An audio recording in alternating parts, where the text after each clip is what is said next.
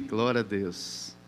Então não esqueça você que é casado a fazer parte do nosso encontro de casais lá em Foz do Iguaçu, tá bom? E aos jovens, um recadinho importante, todo sábado às 20 horas, você que tem 18 anos ou mais, vem estar conosco na nossa reunião de jovens, tem sido uma bênção, palavras abençoadas para o seu coração. E logo depois da reunião de jovens, todo sábado à noite, Estamos indo lá para a chácara, comer pizza, tomar refrigerante, jogar vôlei lá. Nós queremos contar com você também, fazendo parte dessa turma abençoada, IBB Jovem. Vamos lá então, amados, abra comigo 1 Coríntios, capítulo 1, 18. 1 Coríntios 1, 18. Hoje nós vamos falar sobre um dos temas principais do Evangelho na verdade, é um tema central da vida cristã e do Evangelho de Jesus Cristo. Daí então a importância dessa palavra e desse tema. É, na verdade, não será apenas uma palavra, é uma série de palavras que eu preparei sobre a cruz de Cristo. Hoje nós vamos falar sobre o poder da cruz e dar uma breve introdução daquilo que nós vamos estar falando. Logo em seguida, estaremos destacando os três aspectos da cruz de Cristo, onde estaremos falando de Jesus como nosso substituto, em segundo lugar, Jesus como nosso representante, e por último, no nosso último encontro, Jesus como nosso estilo de vida. É essencial, se somos verdadeiros cristãos, entendermos a cruz de Cristo. Hoje nós vemos uma geração de crentes, de cristãos, que ainda não entenderam, pelo estilo de vida que levam, pelo tipo de vida que têm vivido, infelizmente não entenderam a mensagem central do Evangelho de Jesus Cristo, que é a cruz de Cristo, que revela o coração amoroso, paternal de Deus e o sacrifício vicário, substituto do seu primogênito Jesus, unigênito do Pai e primogênito dentre muitos irmãos e é mais do que isso, é mais do que uma prova de amor de Deus pelos homens. Também é um chamado dos verdadeiros cristãos a viver uma vida de vida e de morte, com aquilo que a cruz revela, com aquilo que a palavra de Deus revela acerca da cruz de Cristo. Então a cruz é isso, ela tem um papel central, um aspecto central no Evangelho de Jesus Cristo. E é através da cruz de Cristo, desse poder extraordinário que emana da cruz, estão implícitos ali todos os principais princípios da redenção do ser humano. Daí a importância desse tema tão especial. Então vamos ler a palavra bendita do Senhor em 1 Coríntios 1,18. São três textos que falam acerca da cruz de Jesus. 1 Coríntios 1, 18. Prepare o seu coração, aquilo que Deus quer nos ensinar, e através do Espírito Santo vamos ler a palavra de Deus. Olha o que diz Paulo em 1 Coríntios 1,18: ele diz: Certamente a palavra da cruz é loucura para os que se perdem, mas para nós que somos salvos é poder de Deus. Fala comigo, a cruz é poder de Deus. Então, para aqueles que não entendem a mensagem do Evangelho, centralizado na cruz de Cristo, a cruz de Cristo é algo banal, é algo fútil, é algo para eles leviano, é algo sem sentido. Como diz Paulo, é uma loucura para eles quando eles ouvem falar da cruz de Cristo. Mas para aqueles que têm o Espírito Santo, aqueles que firmaram uma aliança com Jesus, que entenderam o sacrifício de Jesus e o amor do Pai, e da identificação que cada cristão deve ter com a cruz de Cristo, a cruz de Cristo é poder de Deus. Amém? O outro o seguinte texto está lá em Gálatas 6,14. Abra comigo, na epístola de Paulo aos Gálatas 6,14. 6,14. Olha o que a palavra de Deus diz. Paulo diz assim, Gálatas 6, 14: Mas longe esteja de mim gloriar-me, gloriar-me, senão na cruz de nosso Senhor Jesus Cristo, pela qual o mundo está crucificado para mim e eu para o mundo. Repita comigo: o mundo está crucificado para mim e eu para o mundo. Coisa tremenda, né, gente? Que maravilha. Nós vamos entender ao explicar mais sobre a cruz de Cristo, o que significa esse lindo trecho da palavra de Deus. Mas longe esteja de mim, Paulo falando, gloriar-me, senão na cruz de nosso Senhor Jesus Cristo, pela qual o mundo está crucificado para mim e eu para o mundo. E por último, Lucas 9, 23 a 26. Lucas 9, 23 a 26. Aqui é o chamado do Messias, de Jesus, a cada um dos seus discípulos, a que cada um deles se identifiquem também com ele, e cada um de nós precisamos levar a nossa cruz. Olha o que diz a palavra de Deus em Lucas 9, 23 a 26. Jesus dizia a todos: se alguém quer vir após mim, a si mesmo se negue, dia a dia, tome a sua cruz e siga-me. Pois quem quiser salvar a sua vida, perdê-la-á. Quem perder a vida por minha causa, esse a salvará. Que aproveita o homem ganhar o mundo inteiro, se vier perder-se ou a causar dano a si mesmo? porque qualquer que de mim e das minhas palavras se envergonhar, dele se envergonhará o filho do homem, quando vier na sua glória e na casa do Pai e dos santos anjos. Vou só destacar o versículo 23, que é a chave daquilo que nós vamos falar. Jesus dizia a todos: Se alguém quiser vir após mim, a si mesmo se negue. Dia a dia tome a sua cruz e siga-me. Amém? Feche seus olhos, coloque a mão no seu coração, vamos orar diante do Senhor. Que Deus nos abençoe e esteja conosco nessa linda meditação e reflexão da palavra bendita do nosso Deus. Senhor, nós estamos aqui diante da tua palavra maravilhosa. Senhor, nós nos humilhamos diante dela. Se alguém precisa mudar, esse alguém sou eu, esse alguém são os meus irmãos. Senhor, queremos entender a mensagem da cruz. Como o autor canta, sim, eu amo a mensagem da cruz. Senhor, que a cruz seja central na nossa vida, que possamos entender, ó Deus, o amor do Pai revelado através do Filho Jesus e que, como Jesus morreu ali na cruz, também possamos morrer todos os dias, negando a nós mesmos, seguindo a Jesus, seus passos, sua vida, seu estilo de vida. Pai, te louvamos e agradecemos pelo poder que emana da cruz e que a tua glória venha sobre nós, o entendimento da cruz de Cristo e ó Deus, também, junto com a morte, a vida de Cristo flua através de nós, mortificando a nossa carne, mortificando os nossos anseios e desejos mundanos e vivendo plenamente, ó Deus, para o Senhor Jesus, o nosso Senhor e o nosso Salvador. Usa a vida do teu servo debaixo da tua graça e misericórdia. Eu me rendo diante do Senhor como um profeta das suas mãos, ó Deus. Usa essa palavra poderosamente para chacoalhar as nossas vidas, mudar as nossas estruturas interiores e, ó Deus, gerar as mudanças radicais necessárias para que tenhamos um coração alinhado com o céu. Senhor, é o que nós te pedimos de todo o coração. Tira todo embaraço, empecilho, estorvo, cansaço, todo e qualquer grilhão, amarra, maldição, seja o que for, espírito contrário, vai caindo fora em nome de Jesus.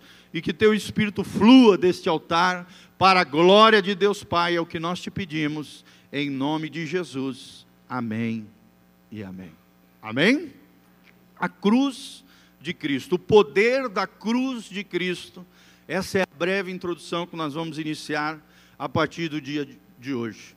Então, nós falamos isso, a cruz tem um papel central no Evangelho de Jesus Cristo. Se você não entender a cruz, você não entendeu o Evangelho de Jesus como também a ressurreição também tem um papel fundamental. Na, a, a ressurreição também tem esse papel central no Evangelho de Jesus Cristo. É da cruz de Cristo, como eu falei, que emanam todos os principais princípios da redenção humana. Vou exemplificar para você isso. Por exemplo, os pecados precisam do perdão da cruz. Amém? Não tem como você resolver o problema do pecado da humanidade, o pecado meu e seu, sem passar por esse aspecto central da mensagem do Evangelho, que é a cruz de Cristo. Porque através da cruz de Cristo, aqueles que colocaram a sua fé, a sua confiança em Jesus de Nazaré, têm o perdão dos pecados. Glória a Deus. Segunda verdade é que as feridas da nossa alma, do nosso corpo, da nossa vida, precisam da restauração da cruz.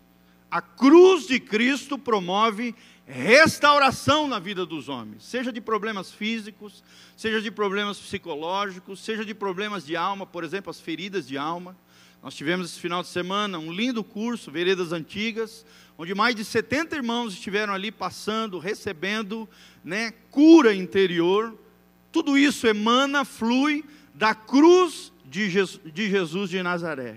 A restauração, as feridas precisam da restauração da cruz de Cristo. Como foi lindo ali nas ministrações, nos grupos pequenos, né, vendo irmãos e irmãos de diferentes idades e tempos, pessoas até que ainda não conheciam Jesus, passando pelos grupos, recebendo ministrações de vida, de restauração, chorando, marmanjo, marman, marman, marmanjos chorando ali, né, contando as suas mazelas de alma, as suas dificuldades, as suas feridas, seus traumas, os seus complexos, as suas crises né, os seus pecados ali, confessando. Foi uma coisa muito linda, muito gostosa ali, aquilo que Deus fez nesse final de semana, através daquelas 70 pessoas que se dispuseram a participar do curso Veredas Antigas. E nós agradecemos a Deus, pastor Volteni, irmã Elizabeth, por todo o apoio recebido. Foi uma benção.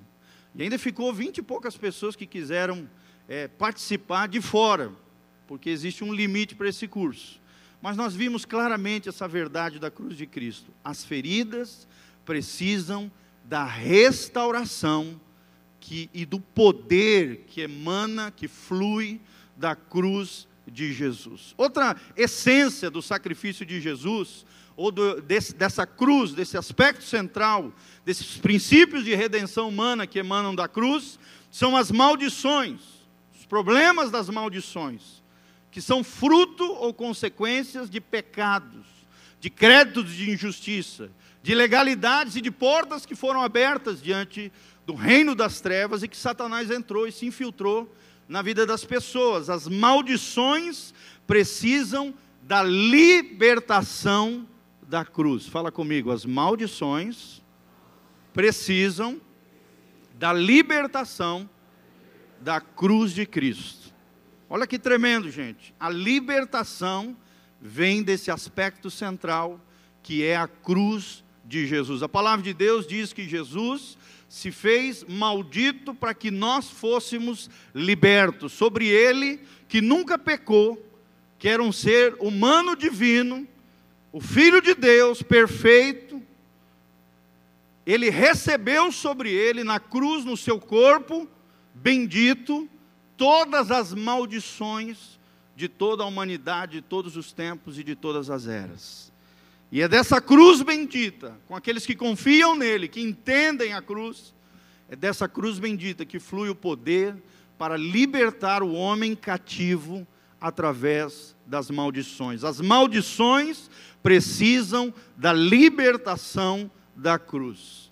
As enfermidades também precisam da cura da cruz. Todos os milagres que Deus opera nos dias de hoje, durante todas as eras, de todos os tempos, fluem da cruz de Cristo. É através da cruz de Cristo que Deus cura os homens que colocam a sua fé, a sua confiança em Jesus de Nazaré. Existe cura para o seu coração, para a minha vida, para enfermidades físicas, problemas psicológicos, seja o que for, existe cura de Deus fluindo através da cruz de Jesus. E por último, as crenças irracionais, ou seja, os enganos maliciosos, maldosos do inimigo, precisam do conhecimento da cruz de Cristo. Amém? Quando entendemos a cruz de Cristo, esses conhecimentos, né, esses erros, essas crenças irracionais, esses enganos maliciosos e maldosos do inimigo, caem por terra, caiam por, eles, eles são banidos da nossa vida, tirados, caem por terra, e a glória e a graça do Senhor vem sobre a nossa vida, e nós somos libertos, porque precisamos desse conhecimento da cruz de Cristo. A cruz de Cristo é a essência do sacrifício de Jesus e através dela todos os principais princípios redentivos com relação ao homem fluem do poder que emana da cruz de Jesus. Glória a Deus. Para aqueles que não conhecem, como nós vimos no primeiro trecho que nós lemos, é loucura, mas para nós que cremos, é poder de Deus. Você crê no poder de Deus que emana da cruz de Jesus? Levanta as mãos para o céu e fala: Senhor, eu quero experimentar o poder de Deus que emana da tua cruz, que flui da cruz de Cristo. Glória a Deus, louvado seja o nome do Senhor. O primeiro destaque que eu gostaria de dar é que a cruz de Cristo nos chama a responsabilidade. Não é apenas um episódio que aconteceu na história, como muitas pessoas pensam ah, Jesus morreu na cruz e tal, aquilo aconteceu, é um fato né, da história tal, mas as suas vidas não mudam em nada. Às vezes até sabem com a sua mente, às vezes até acreditam que aquilo aconteceu. Mas, querido, a cruz de Cristo não para por aí. É um fato é Deus vindo à terra, se fazendo homem, habitando entre nós, exercendo o seu ministério glorioso, sendo exemplo para nós do seu estilo de vida, daquilo que ele fez, que não poderiam ser relatados, né, como diz no final de João, né? Faltariam folhas para descrever tudo aquilo que Jesus fez nos seus três anos extraordinários de ministério sobre a terra, os milagres, tudo aquilo. É claro que uma síntese disso nós encontramos nos evangelhos para que possamos aprender qual é o estilo de Jesus. Mas, meus amados, não é apenas um fato que aconteceu na história, onde Deus entrou na história humana e redimiu o homem, e isso não muda em nada a nossa vida, não. A cruz nos chama à responsabilidade. Eu vou repetir: a cruz de Cristo te chama à responsabilidade. Você precisa entendê-la, você precisa compreendê-la, e você precisa se posicionar através dela para que realmente você receba tudo isso que nós falamos: perdão, restauração, libertação, cura e conhecimento desse poder de Deus que emana da cruz de Cristo. Amém? Deus te chama a responsabilidade através da cruz. Mas, pastor, que responsabilidade é isso? O que, que Deus espera de mim?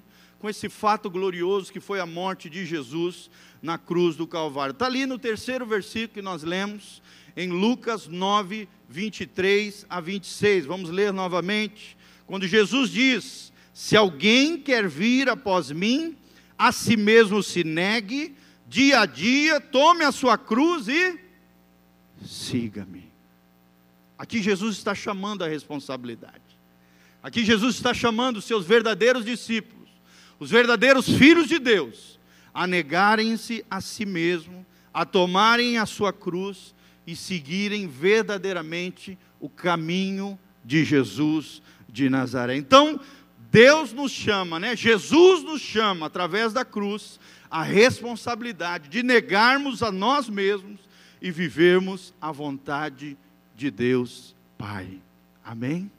E a Bíblia diz em Romanos 12 que a vontade de Deus é boa, perfeita e agradável. Você quer viver a vontade de Deus, querido? Negue-se a si mesmo.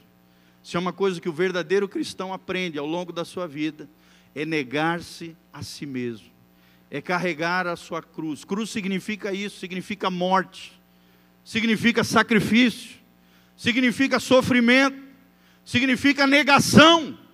Um crente que não vive isso no seu dia a dia, não entendeu o Evangelho de Jesus, a mensagem da cruz. Ainda não está vívida na sua vida, não faz parte do seu dia a dia. Porque Deus nos chama, através da, da, da cruz de Cristo, a responsabilidade de negarmos a nós mesmos e vivermos segundo a vontade de Deus. Já não fazemos a nossa vontade, fazemos a vontade do Pai. Amém? será que você tem vivido dessa maneira? A cruz nos chama também a responsabilidade de lidarmos com as injustiças sofridas e reagirmos corretamente diante das pessoas que nos ofenderam. Quantas pessoas já te ofenderam? Quantas situações de injustiça já aconteceram com você? Quantas injustiças também você praticou e errou? Quantas vezes pessoas falharam com você? E até no dia a dia, hoje, na sua vida, querido, quando alguém erra com você, será que você tem reagido da maneira correta? Porque mais importante que a ação é a nossa reação. A nossa ação, ou seja, o nosso ato, o nosso comportamento, pode até ser dissimulado, falsificado, premeditado, mas a nossa reação revela aquilo que realmente nós somos diante de Deus. Preste atenção nisso, querido. Será que você tem respondido esse chamado de Deus quando alguém te fere, quando alguém te machuca, quando alguém te ofende? Será que você responde da maneira correta? Sabe qual é a única arma que o verdadeiro cristão, o verdadeiro discípulo de Jesus tem contra as ofensas recebidas? A única arma que nós temos, o único antídoto contra esse veneno chamado ofensa, se chama perdão. Amém? Nós não temos outra arma. Se chama pagar o mal com o bem. Acho lindo quando Paulo fala, para mim esse versículo ficou gravado, tatuado dentro do meu coração. Não te deixes vencer pelo mal, mas vence o mal com o bem. Como é difícil viver isso. Sim ou não, irmãos? Porque a nossa tendência pecaminosa, a nossa natureza corrompida é querer retalhar, é querer se vingar, é querer fazer com que outro pague a mesma moeda que nós sofremos. E diferente disso, Jesus disse: se alguém né, bater na sua face, ofereça outra face. Se alguém te fizer mal, faça o bem.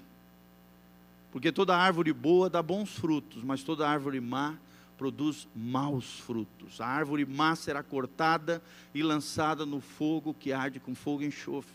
Será lançada fora.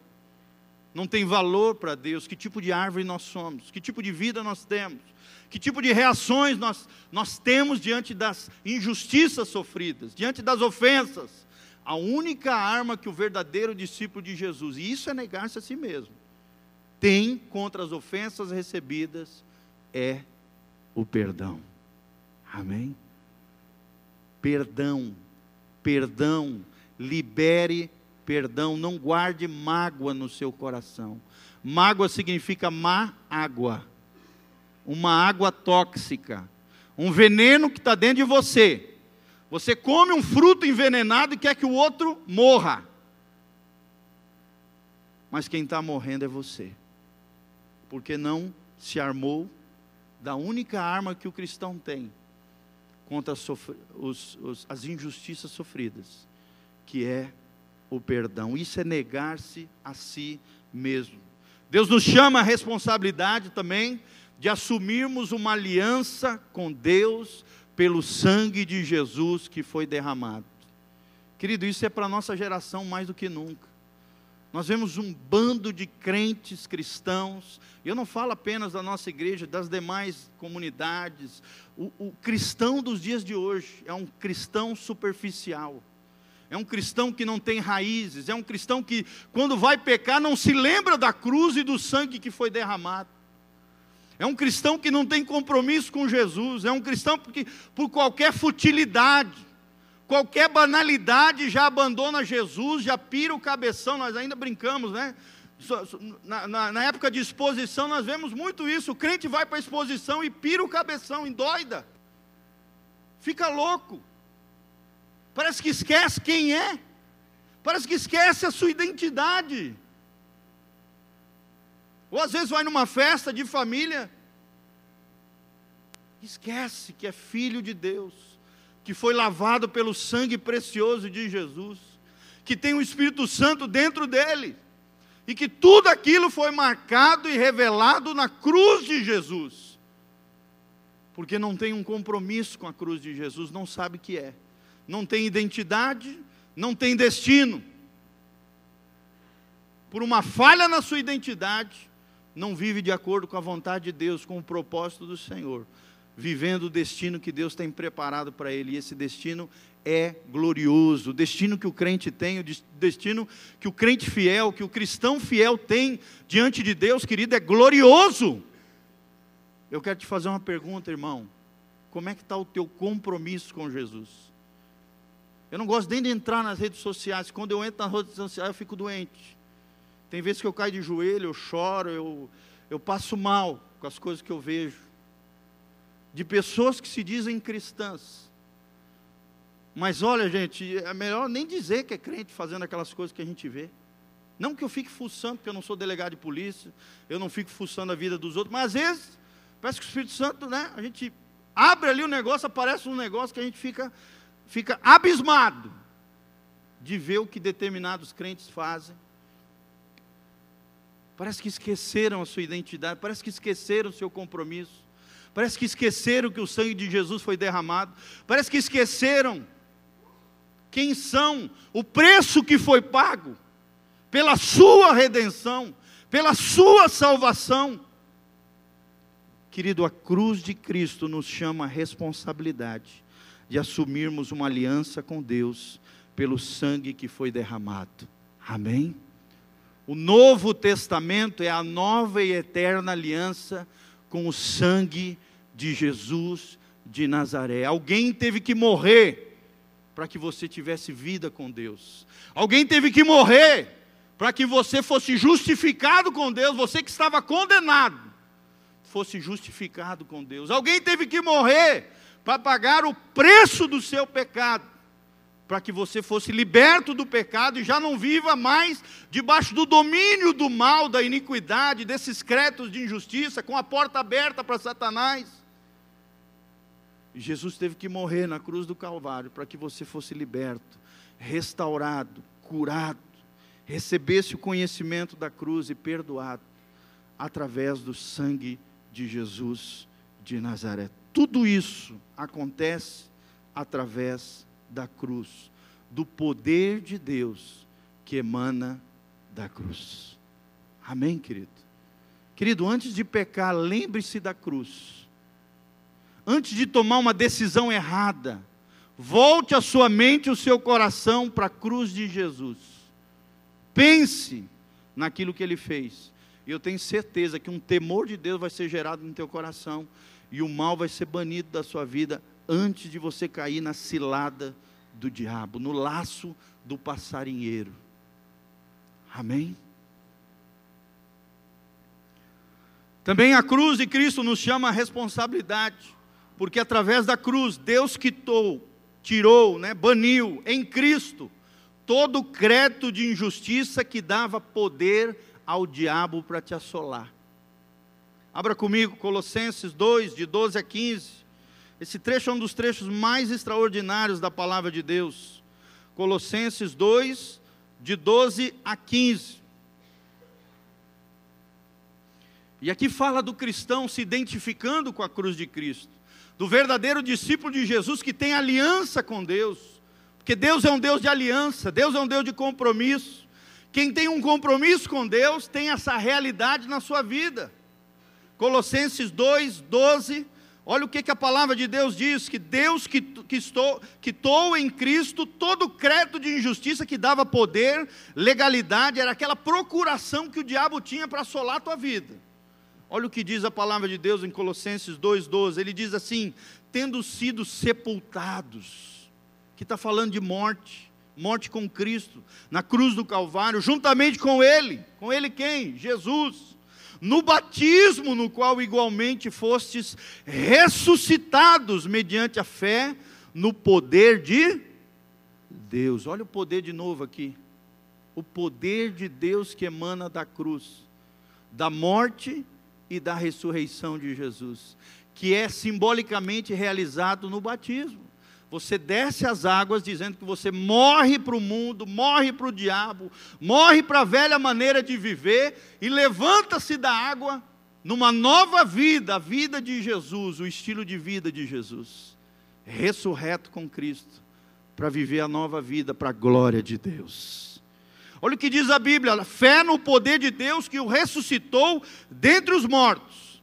E a vós outros que estáveis mortos pelas vossas transgressões e pela incircuncisão da vossa carne, Jesus, né, aqui vos deu vida juntamente com ele, ele quem?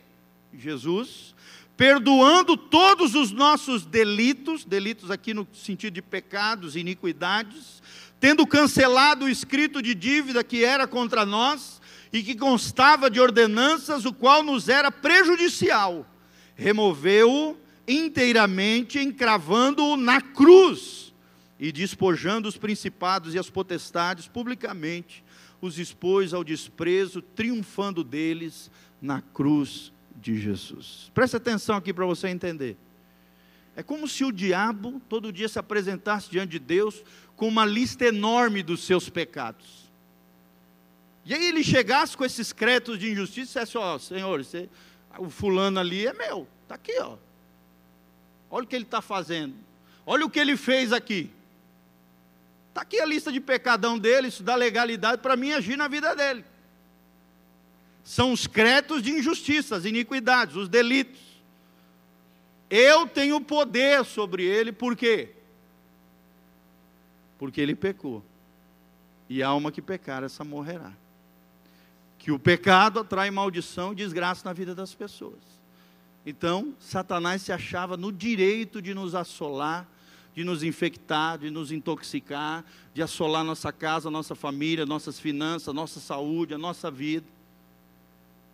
Mas, querido, através do compromisso e da aliança que nós firmamos com Jesus de Nazaré, Jesus pega toda aquela, aquele, aquela procuração diabólica, com a lista dos teus pecados, e coloca sobre ele na cruz do Calvário, rasga ela e disse: Satanás, aqui não esse agora é meu. Essa vida agora é minha, você não tem poder. Eu rasgo agora a procuração, os créditos de injustiça foram lançados sobre mim. Eu paguei o preço dos pecados deles, e sobre você eu triunfei. E você já não tem poder de assolar o fulaninho ali, porque ele entregou a sua vida, o seu coração para mim e confiou na minha obra.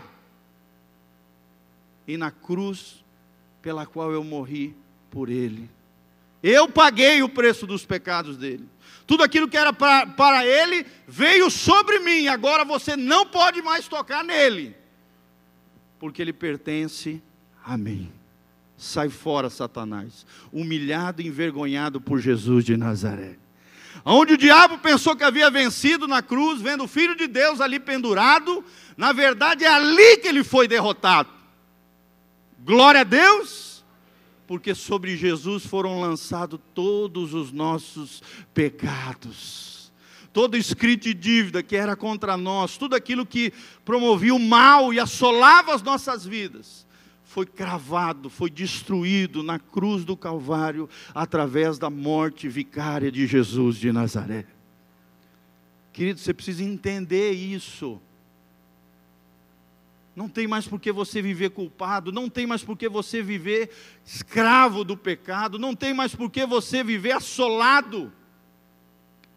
Tome posse da sua cura, amém? Tome posse da sua libertação, como diz Paulo, o pecado já não pode mais ter domínio sobre vós, porque você já não vive mais debaixo da lei do pecado e da morte, em outras palavras, entre parênteses, mas sim debaixo agora do espírito de vida. A graça de Deus, vocês estão debaixo da graça de Deus. Por isso já não façam mais graça com a graça de Deus e palhaçada com o Senhor. Vocês são o povo da aliança, vocês são o povo de Deus. Vocês são um povo que tem que ter compromisso comigo. Lembre-se daquilo que eu fiz por vocês. Na cruz do Calvário, eu morri no seu lugar e destruí tudo aquilo que o diabo tinha de autoridade e legalidade sobre a sua vida. Deus quitou tirou, baniu, destruiu em Cristo Jesus todo o crédito de injustiça que dava poder, legitimidade e legalidade ao diabo para assolar as nossas vidas. E agora podemos viver pela graça de Deus e na força do nosso Senhor. Amém? Já não somos escravos, já não somos escravos do diabo, já não somos escravos do pecado, já não somos escravos das paixões mundanas, porque morremos para o mundo, nós lemos isso em Gálatas, e agora vivemos para Deus. Querido, será que você tem vivido para Deus? Ou você tem vivido para o mundo? Será que você tem mais prazer nas coisas de Deus? Ou mais prazer nas coisas mundanas? Você gasta mais tempo nas coisas de Deus?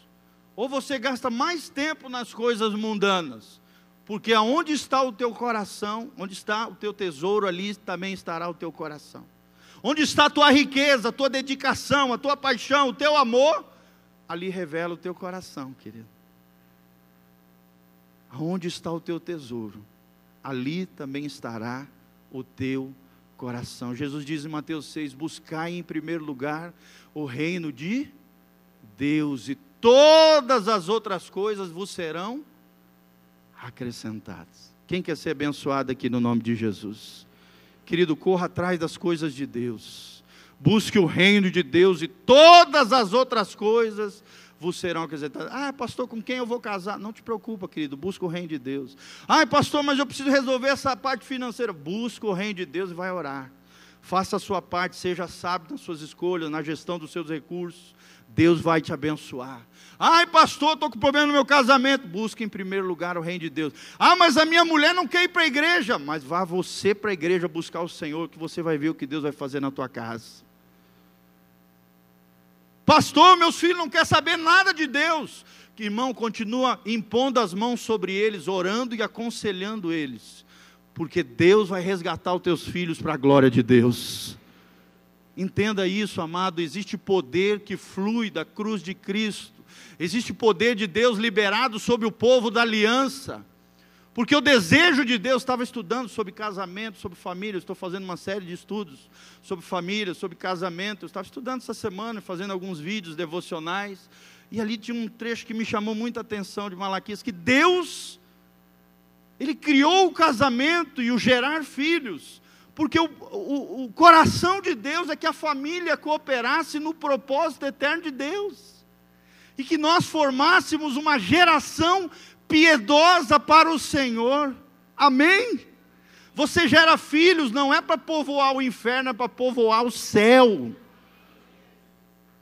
E se creres, será salvo tu e toda a tua casa, irmão. Toma posse dessa promessa de Deus para a tua vida. Não aceite perder os seus filhos para Satanás. Não aceite perder o seu cônjuge, a sua família, os seus parentes. Reivindique eles no mundo espiritual. Através da oração. Mas o poder que flui sobre a tua vida nesse sentido de salvação, de restauração, de libertação, de cura, de perdão, de conhecimento que emana da cruz, é um poder que flui da cruz de Jesus. Está no centro do Evangelho de Jesus Cristo. Tudo isso vem da cruz de Jesus. Amém? Lembre-se disso, você vive hoje pela graça de Deus. Não é porque você é bonzinho, não é porque você é religioso, não é porque você senta no banquinho da Igreja Batista Betel, ou da sua igreja aí, você que está nos vendo pela internet. Não é porque, não é porque você é bonitinho para a sociedade. Você vive pela graça de Deus e na força e no poder do Senhor, que emana e flui da cruz do Calvário, através do sacrifício vicário de Jesus de Nazaré. Entenda isso, meu irmão.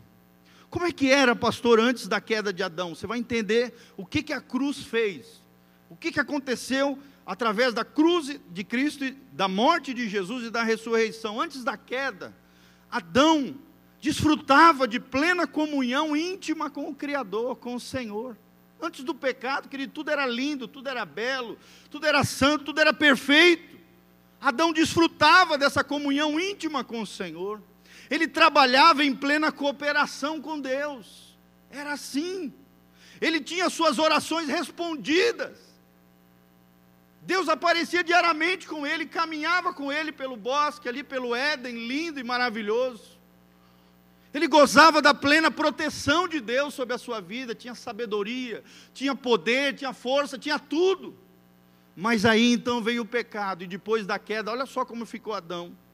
Tornaram-se culpados, né, todos os homens, por causa das suas transgressões, dos seus pecados e das suas iniquidades contra Deus. Culpa, ofensa foi gerada, morreram espiritualmente e seu ser, né, o ser do ser humano, se tornou corrupto, fraco e maculado por causa do pecado. Tudo isso aconteceu depois da queda do homem. O ser humano se tornou corrupto, fraco e maculado por causa do pecado. Tornaram-se então cativos, escravos, subjugados pelo pecado, pelo ego e pelo diabo e os seus demônios subjugado pelo pecado, pelo seu ego, o ego absoluto, seu eu. Ah, eu faço, eu sou o cara, eu. Irmão, isso é um ego inflamado. É o que dentro da filosofia se chama de ego absoluto. Um ego absoluto é aquela pessoa que tudo tem que ser do jeito dela, tudo tem que fazer o que ela quer ela não se importa com os outros, ela não pensa no bem comum, é uma egoísta, egocêntrica, na filosofia chamado de ego absoluto. Não está nem aí para as leis, não está nem aí para a sociedade. Os bandidos têm um ego absoluto. Olhou para uma mulher, ah, eu achei bonito, mas ela não é tua mulher, você não pode tocar, ele vai lá e estupra. Porque tem um ego absoluto. Assim é o homem sem Deus. Ah, eu vi o cara com um carrão, eu não posso ter. Ah, então eu vou lá e roubo o carro dele.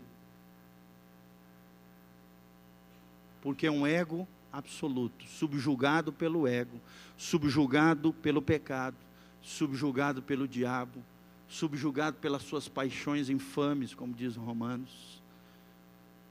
Assim é o homem sem Deus depois da queda antes da queda era tudo diferente. Desfrutava de comunhão íntima com o Senhor, trabalhava em plena cooperação com Deus, tinha suas orações respondidas, gozava da plena proteção de Deus.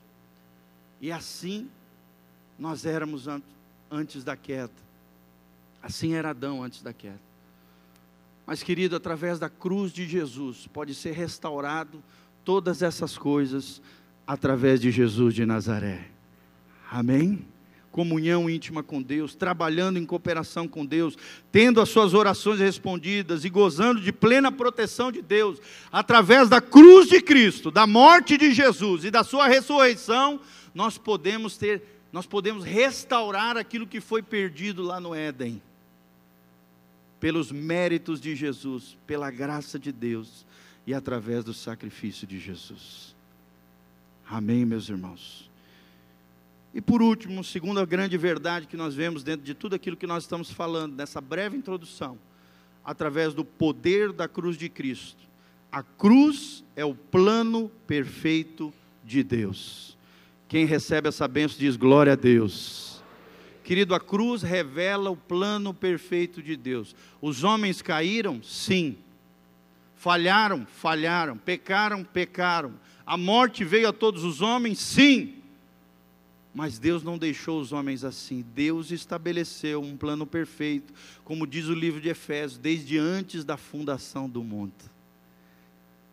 Deus não foi pego de surpresa quando o homem pecou.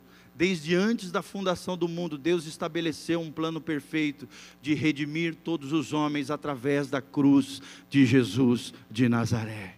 A cruz de Jesus atende às necessidades do homem que caiu. A cruz atende também a todas as necessidades do nosso complexo ser, que foi assolado, subjugado e destruído por causa do pecado, mas pode ser restaurado, liberto, curado, perdoado, transformado através do poder da cruz de Jesus. A cruz de Cristo e através dela, né, nós nos tornamos justos, né, diante de Deus, porque Jesus tornou-se justo e justificador de todo aquele que nele crê. Só para você entender, querido, existia um decreto sobre a tua vida, onde você estava condenado ao inferno. Mas a partir do dia que você entregou a sua vida e o seu coração para Jesus de Nazaré, esse decreto foi anulado. Porque você colocou o seu coração, a sua fé, a sua confiança no sacrifício da cruz de Cristo, de Jesus de Nazaré, como teu substituto, como teu representante, como teu novo estilo de vida. Os três aspectos da cruz que nós vamos abordar ainda. Irmãos, e aí, a partir desse dia que você firmou uma aliança e tem caminhado nessa aliança com Deus, nesse compromisso, esse decreto de condenação foi destruído e foi banido da sua vida. A justificação significa isso na teologia. É a ação divina de tornar justo o homem pecador, que confiou, se arrependeu dos seus pecados e confiou no sacrifício de Jesus de Nazaré. Aí Deus mesmo é o único que tinha capacidade de fazer isso. Através de Jesus, que se tornou justo e justificador de todo aquele que nele crê. Está lá em Romanos. O justo viverá pela fé. Fala comigo, justo viverá pela fé. O que dá vida para você espiritual, vida eterna, é a sua fé, querido. E como é que está a tua fé com Deus? Como é que está o teu compromisso com Jesus? Será que você tem uma fé profunda ou uma fé rala?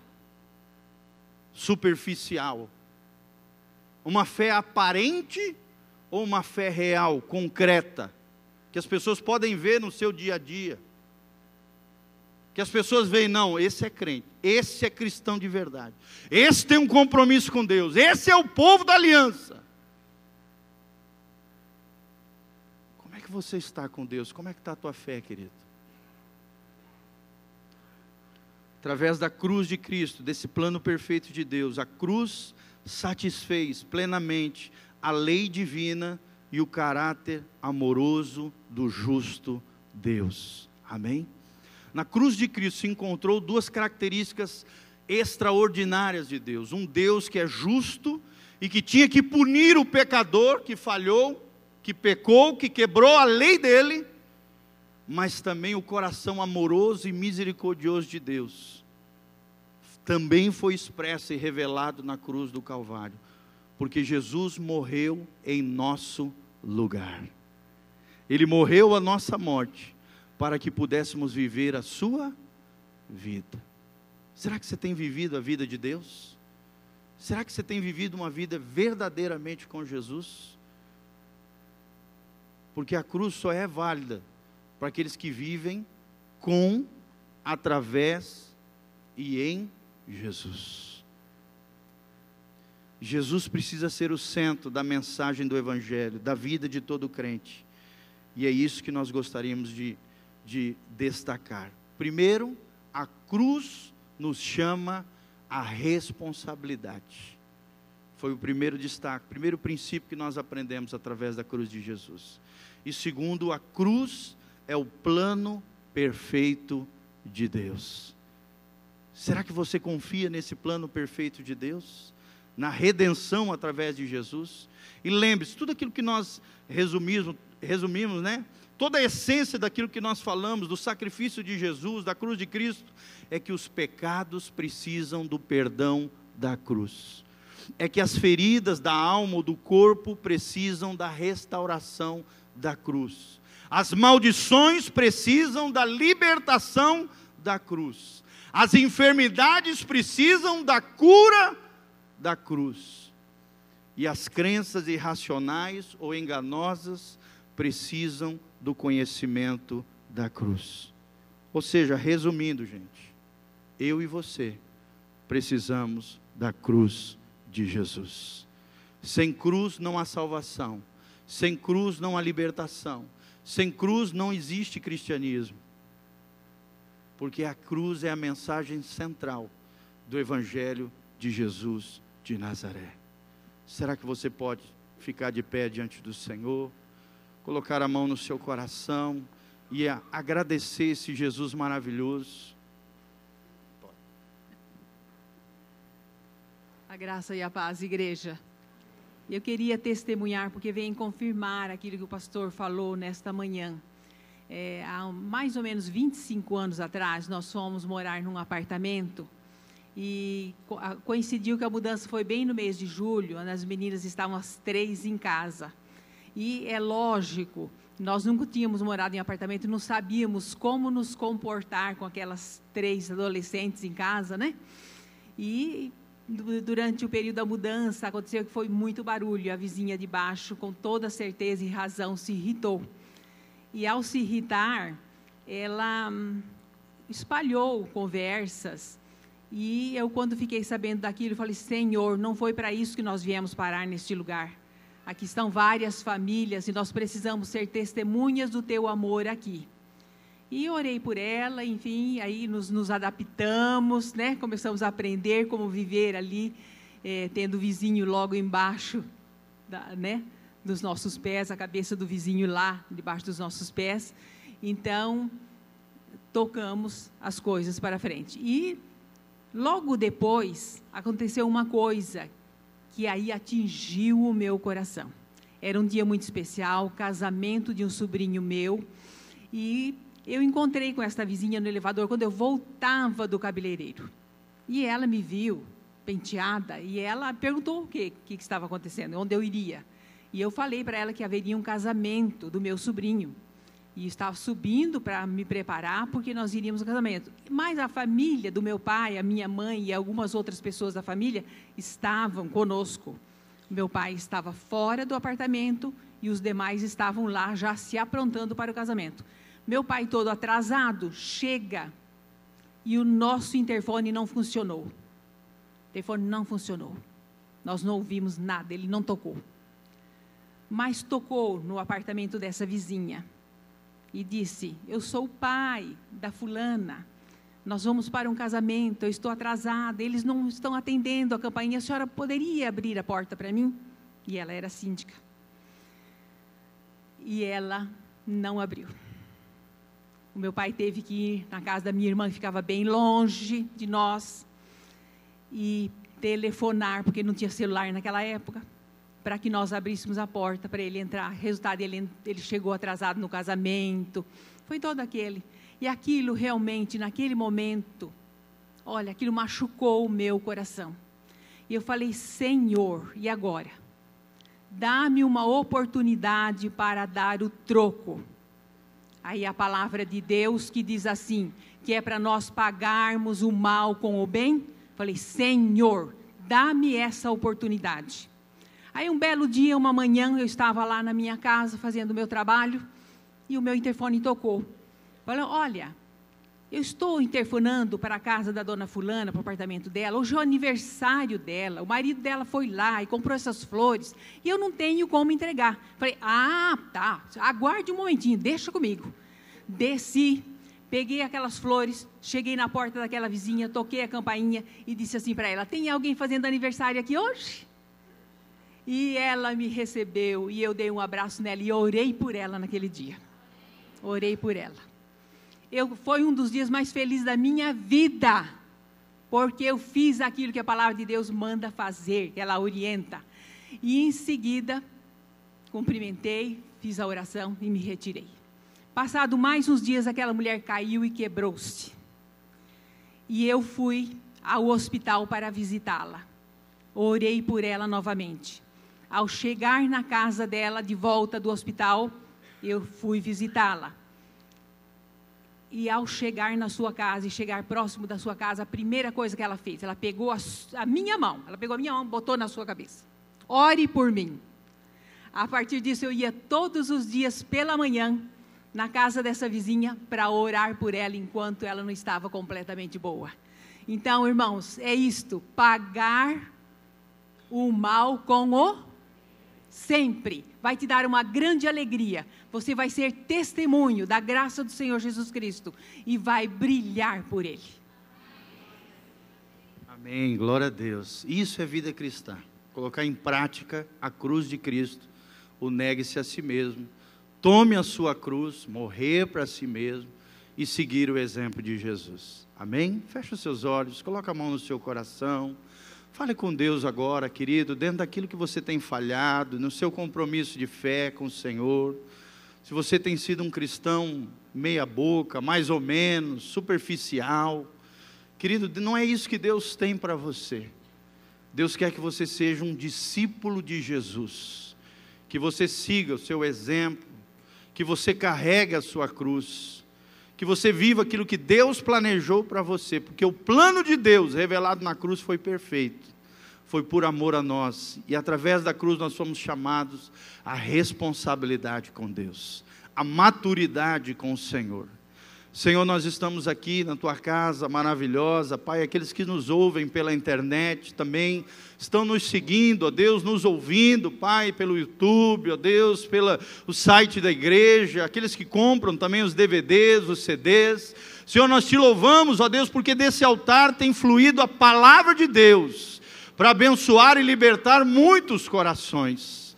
Ó Deus, cura o teu povo, liberta o teu povo, perdoa os seus pecados Traz o conhecimento da cruz a cada um de nós, que possamos ser libertos de todos os enganos do inimigo, de todos os de todo e qualquer entendimento errado, Senhor, tudo aquilo que flui da cruz, todo o poder de Deus que é revelado na cruz, derrama sobre os teus filhos agora, em o nome de Jesus de Nazaré, Pai, quebra as maldições, desfaz todo embaraço, sara as feridas, Pai, cura os enfermos, restaura o teu povo, liberta-nos, Senhor, em nome de Jesus. Nós somos gratos, Senhor, por tudo aquilo que o Senhor fez através de Jesus, por todo escrito de dívida que era contra nós.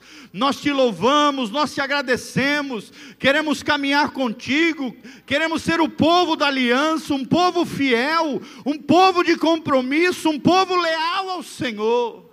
Dá-nos esse coração, Pai, dá-nos um coração leal, um coração íntegro, um coração honesto, um coração sincero com o Senhor. Ó Deus, e dá-nos um coração alinhado com o céu. Promove as mudanças necessárias na nossa vida, porque nós queremos te seguir, seguir os teus passos, negar a nós mesmos e tomarmos a nossa cruz como verdadeiros discípulos de Jesus. Obrigado a Deus, porque há poder que flui da tua cruz, poder sobre nós, poder sobre o povo da aliança. Em o nome de Jesus. Amém e amém. Levanta as mãos, gostaria só de te abençoar. Que o Senhor te abençoe desde Sião, que a glória de Deus venha sobre a tua casa, sobre a tua família, que você tenha uma semana abençoada, próspera, cheia da graça e da glória do Senhor, que você vença as tuas tentações, as suas inclinações maldosas, as suas paixões, em nome de Jesus, que a glória do Senhor, a bênção do alto, o sangue de Jesus venha sobre a tua vida, que o Senhor tenha compaixão e misericórdia de ti e de mim, que o Senhor mantenha íntegros e irrepreensíveis o teu corpo, a tua alma e o teu espírito, até a volta de Jesus de Nazaré que você seja abençoado, o trabalho das tuas mãos, a tua casa, a tua família, os teus celeiros se multipliquem e prosperem, que a glória e a graça do Senhor e a luz do, teu, do seu rosto venha sobre você